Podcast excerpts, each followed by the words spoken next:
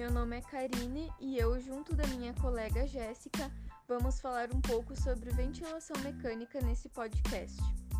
A primeira escolha deve ser sempre o modo a ser ventilado, mantendo-se restrições de volumes ou pressões.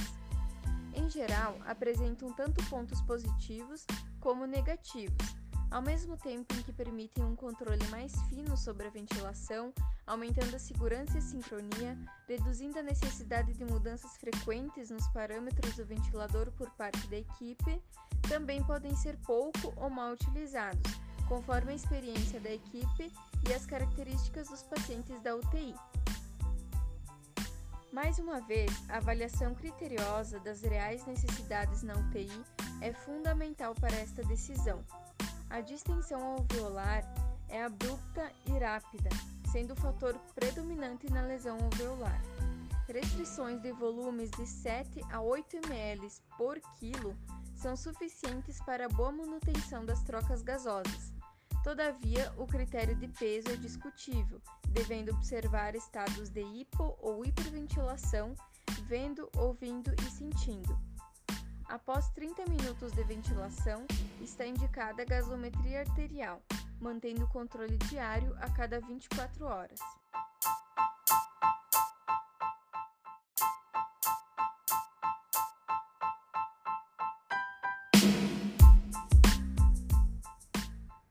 Modalidades: AC assistido controlado.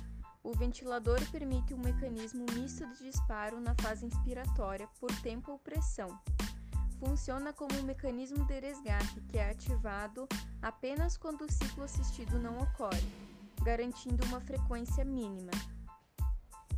Nesse tipo de ventilação existe uma frequência pré-determinada.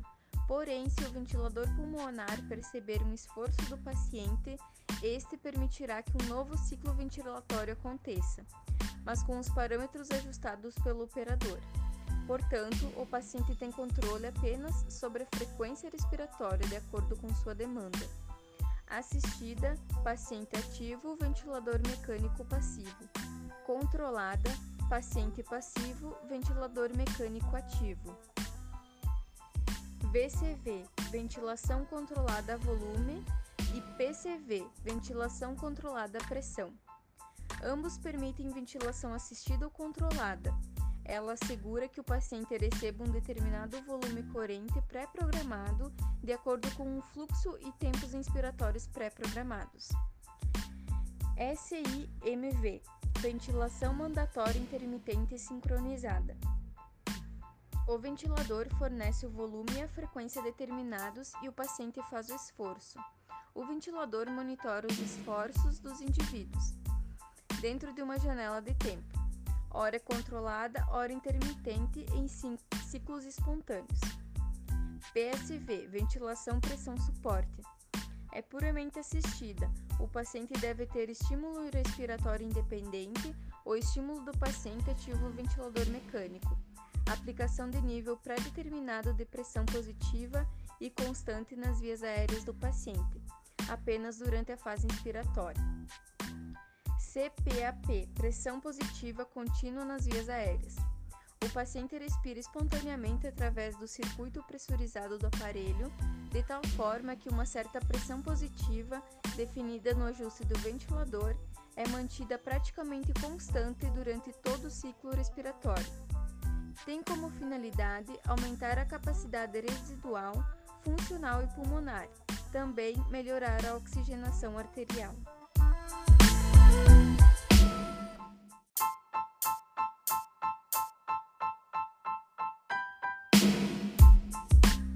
Parâmetros ventilatórios: fração inspirada do oxigênio. Fração inspirada do oxigênio necessária para manter saturação arterial do oxigênio entre 93 a 97%. Volume corrente. Usar volume corrente 6 ml por quilo peso predito inicialmente. Frequência respiratória. Regular frequência respiratória inicial entre 12 a 16 movimentos respiratórios por minuto. Reavaliar gasometria. Atentar risco de autopip. Volume minuto. Ajustes no volume minuto são responsáveis pelo controle da pressão arterial de oxigênio. Fluxo. Recomenda-se de 40 a 60 litros por minuto. Tempo inspiratório. Ajuste em 0,8 a 1,2 segundos. Pausa inspiratória. Ajuste de 0,3 a 0,5 segundos. Relação inspiração e expiração. IE.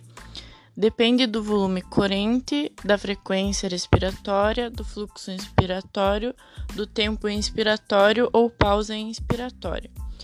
Ajuste inicial da relação inspiração e expiração em 1 e 2 a 1 e 3.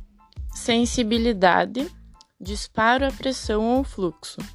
Ajuste menos 0,5 a menos 2,0 centímetros de água ou mais 3,0 a mais 4,0 litros por minuto.